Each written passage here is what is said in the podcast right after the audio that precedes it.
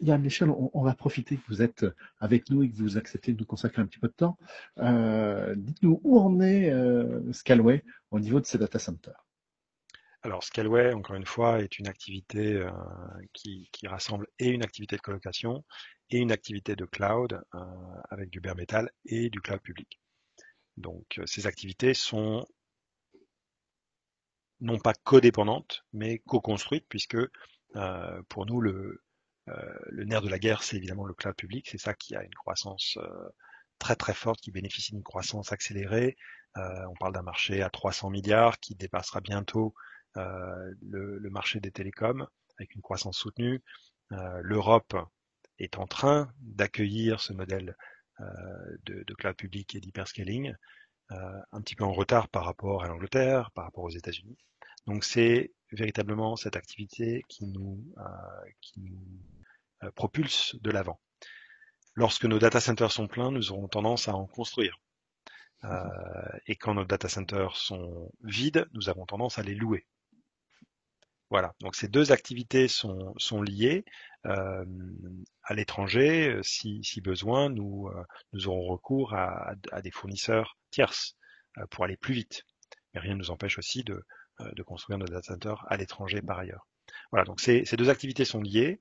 Euh, Aujourd'hui, le data center que vous évoquez, DC5, euh, c'est euh, notre fleuron, refroidissement adiabatique, PUE de 1.15 toute l'année, 40% d'énergie dépensée en moins grâce à un système remarquable, très organique quelque part, hein, qui, qui va souffler de l'air et de l'air frais grâce à une évaporation extrêmement savante une évaporation d'eau, une eau filtrée, H2O pure, euh, qui fera baisser la température. Donc ce data center est un data center massif euh, qui représente une potentialité de 22 MW et euh, nous sommes capables de trancher ce site pour réserver des salles, des salles entières à des clients pour de la colocation. Donc ce data center a encore de la place. donc pour l'instant, rien de nouveau de, de, prévu ou de, ou que je puisse annoncer en tout cas mmh. euh, dans, dans l'activité des data centers. Nous sommes toujours intéressés par euh, par ce qui se euh, ce qui se découvre sur le marché. Hein. Il, y a des il y a des sites euh, qui peuvent être reconvertis en data center. Il y a des sites qui euh, sont des anciens data centers euh, qui sont qui sont vidés et qui se déplacent. Donc on regarde ce qui se passe de manière assez active. mais pour autant aujourd'hui DC5 beaucoup de disponibilité et surtout une activité de, de cloud public euh, qui, euh, qui galope. Voilà. Alors, malgré tout, on vous connaît en tant qu'acteur innovant du secteur. Vous citez DC5, c'en est oui. un exemple type. Euh, L'innovation prend aussi une forme qui est imposée, c'est-à-dire qu'on sait que l'Europe impose du zéro carbone à partir de 2030 pour les data centers. Euh, J'imagine que vous travaillez beaucoup dans ce sens.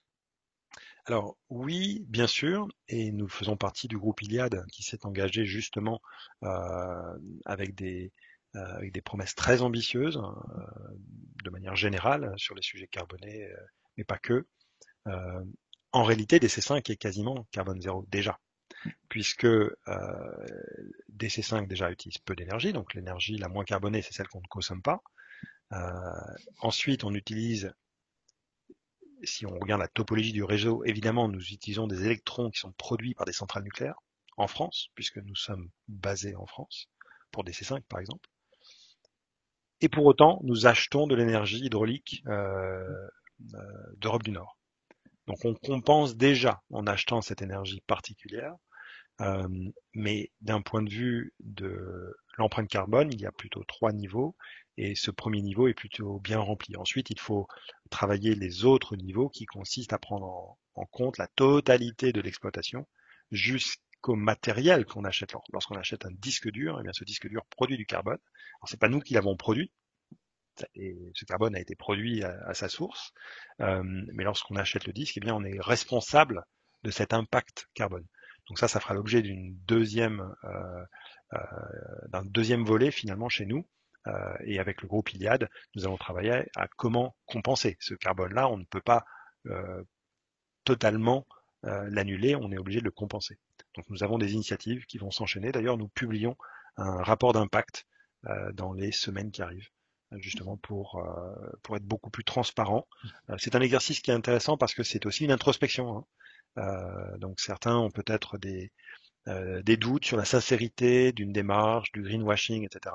Ce qui est logique, il faut se méfier. Il faut se méfier de, de ces de ces annonces qui sont trop belles et qui sont finalement un petit peu détachées de la réalité. Donc chez nous, on sait que les data centers sont un sujet de préoccupation des concitoyens. Il faut rassurer toujours, parce qu'un data center, c'est un site industriel euh, qui a une densité extraordinaire. Donc si on regarde de manière absolue, ça consomme énormément. Mais d'une manière relative, ça consomme beaucoup moins que si tous ces ordinateurs étaient éparpillés et plutôt mal gérés d'un point de vue refroidissement, d'un point de vue de, la consommation, etc. Donc un acteur de data center, un acteur aussi de cloud, c'est quelqu'un qui paye la facture d'électricité à la fin du mois. Et assurez-vous que ça coûte cher et assurez-vous qu'on fait tout pour optimiser cette facture. Donc en fait, un acteur industriel est plutôt bon par définition. Il n'empêche que si l'on prend l'industrie du cloud et l'industrie des data centers, eh bien collectivement, on peut on peut encaisser finalement un régulateur ou une prise de conscience. Parce qu'il y a sans doute des points à gagner. Euh, la bonne nouvelle aussi, c'est que finalement, les, les concepteurs de puces, chaque génération améliore la consommation énergétique et la puissance de calcul. Donc les data centers ont tendance à s'optimiser au fur et à mesure qu'on met à jour les machines et les serveurs à l'intérieur des data centers. Voilà, donc globalement, euh, Scaleway est parfaitement engagé. Déjà sur nos sites, il y a une transparence temps réel sur la consommation de data center. Euh, et c'est là où je trouve que Scaleway, et je l'ai découvert puisque j'étais moi-même euh, euh, plutôt consommateur de, de prestations Yaspace avant de rejoindre Scaleway. Scaleway est cet acteur intéressant, voire unique, qui a ses propres data centers, qui les exploite et qui déploie du cloud. On peut demander à un data center quelle est sa consommation énergétique. Mais rarement on demande quelle est la consommation énergétique d'un workload dans le cloud. Eh bien, chez nous, on a la maîtrise de bout en bout et on est capable de dire, eh bien, si vous mettez votre workload dans ce data center chez nous, ça correspond à telle consommation effective, à l'unité près. Euh, donc voilà, ça, ça fait partie des sujets que l'on travaille de bout en bout euh, avec une, euh, une capacité d'innovation assez forte et le prochain data center sera encore plus économe. Eh ben, on attend ça avec impatience. Hein. On va voir ce que ce que vous allez nous proposer. Ce sera probablement, euh, enfin, ce sera certainement très intéressant. Euh, une dernière question peut-être. Euh, alors, elle est en deux, deux parties. La première partie, c'est qu'on sait qu'on arrive à peu près à, à une limite en termes d'efficacité énergétique des data centers, sauf certaines ruptures. Vous avez évoqué la diabatique, on parle aussi beaucoup d'immersion, de choses comme ça. Donc, euh, donc, on arrive quand même à cette limite. Et aujourd'hui, on a tendance à dire que maintenant, il va aller chercher l'efficacité chez le client, c'est-à-dire en fait chez le consommateur du data center, et non plus chez le data center lui-même. Ce qui amène à une deuxième question. Quelles sont les attentes de vos clients aujourd'hui? Alors, euh, merci pour cette question qui est très subtile en effet. Le, bon, je vous l'ai dit, hein, Scaleway est particulier dans le sens où nous sommes et data center et client. Mhm. Mais nous avons aussi des clients. Les clients sont ceux qui développent les logiciels, qui exploitent les data centers. Euh, une des notions fondamentales concerne ce que j'appelle l'industrialisation du cloud et sa version élastique. Donc, ce que vous évoquiez peut-être par rapport à un modèle plus classique euh, euh, de data center qui, qui, livre le data center nu et ensuite un hyperscaler qui vient s'intégrer dedans, le client dans ce que vous évoquiez, c'est l'hyperscaler. Mais le client du client, ou en tout cas celui qui développe l'architecture logicielle, va bénéficier de la capacité industrielle. C'est-à-dire que aujourd'hui, par exemple, je vais pouvoir louer une machine de manière assez dynamique là où l'énergie est la moins coûteuse, ou là où l'impact est le moins coûteux. Mais si on prend les abstractions élastiques, par exemple, jusqu'à des instances virtuelles, donc un serveur bare metal, on le loue et il est un peu fixe, une instance virtuelle, on peut la balader entre serveurs et entre data centers. Donc ça, c'est une autre optimisation. Mais c'est l'hyperscaler qui va proposer cette optimisation de manière assez automatique. Une autre optimisation consiste à faire que l'architecture devient serverless. Et le serverless, c'est précisément ce qui permet d'arriver à une consommation zéro lorsqu'on n'en a pas besoin. Et très très vite, on peut repartir en modèle élastique et fournir autant de capacité que besoin. Donc c'est par exemple le serverless qui va permettre d'avoir une maximisation de l'usage et une minimisation euh, de l'impact et du coût lorsqu'il n'y en a pas besoin. Donc ça, ça se passe au niveau de la couche logicielle. Donc chez Scaleway, on a lancé par exemple le serverless compatible lambda d'AWS euh, il y a une semaine euh, ou dix jours. Et ce, ce type d'optimisation finalement vient compléter le dispositif industriel encore une fois, parce que les industriels sont très bons en général et il faut leur faire confiance dans la proposition d'un modèle qui est extrêmement euh, efficient parce que ce sont nos factures qui coûtent très cher. Et donc quelque part, il y a un alignement des intérêts entre euh, l'impact et euh, la consommation énergétique finalement entre les deux. Donc c'est le sens de l'histoire. Alors c'est vrai que vous disiez, ça c'était votre première question, on atteint les limites.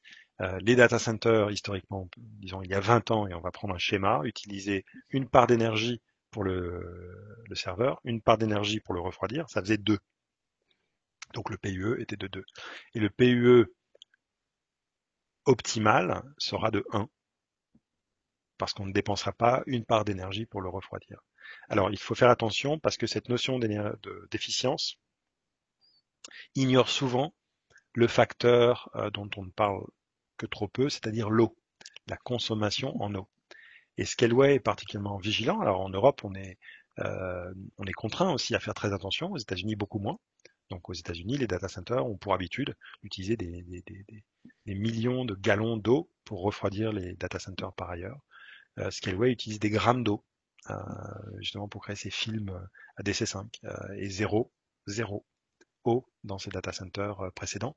donc ça c'est très important. C'est pour ça qu'on a publié un indice que j'ai défini qui s'appelle le RDCE. C'est le Real Data Center Efficiency, mais d'un point de vue de l'opérateur cloud, pas d'un point de vue du data center. Donc c'est le, c'est le barycentre finalement de la consommation énergétique et la consommation en eau à travers nos data centers par rapport à notre euh, exploitation en kilowatts. Donc on va rapporter les kilowatts à l'efficience énergétique et en consommation d'eau, et on va avoir une, une, seule note, qui est la moyenne des deux. Euh, donc notre R10 DCE est autour de 0.7, et d'année en année, il va baisser. Et on va, on va, on va travailler justement pour qu'il baisse. Voilà, donc c'est important de, de, ne pas oublier ces autres euh, facteurs. Donc, on peut considérer qu'il y a trois facteurs à optimiser. Un, la consommation d'énergie. Deux, la consommation, ou la, plutôt l'impact carbone. Et trois, euh, l'impact en eau. Ce sont trois vecteurs et on a encore, on a encore beaucoup de chemin. Euh, mmh donc il ne faut pas s'arrêter finalement de, de, traiter ces trois sujets, même si au niveau PUE, on va tendre vers 1 de manière assez incompressible. 1.1, certains font de l'immersion, mais on parle de capsules, hein, c'est de tout petits data centers. Hmm. tout à fait. Alors, peut-être une dernière question pour, euh, en conclusion. Qu'est-ce qui, sur un plan technologique, qu'est-ce qui vous fait rêver aujourd'hui? Alors, ce qui, me, ce qui me fait rêver, évidemment, c'est l'évolution de, de, ce que le cloud propose.